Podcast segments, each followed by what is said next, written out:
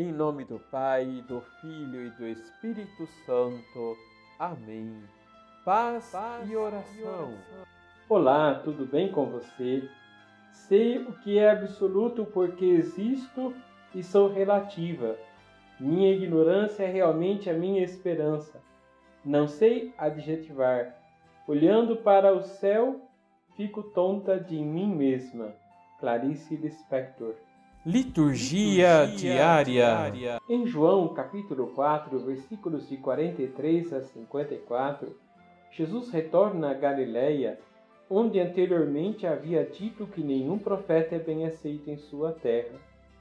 Desta vez o povo fica sabendo dos acontecimentos com Jesus durante a festa em Jerusalém, porque alguns tinham presenciado, e desta vez o acolheram bem.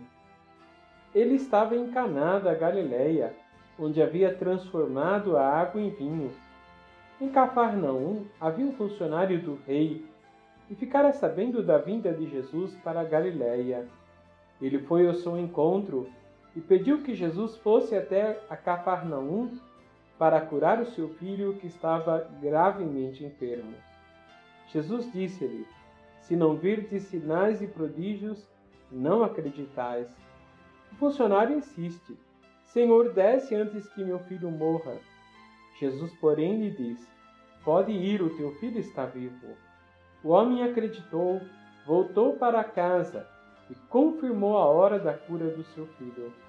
Este foi o segundo sinal de Jesus. Duas coisas são importantes destacar no Evangelho de hoje.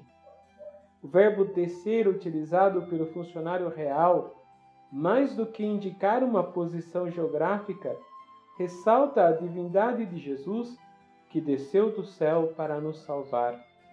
O segundo aspecto que queremos destacar é o poder da palavra de Jesus, o seu sinal extraordinário, o prodígio que nos oferece.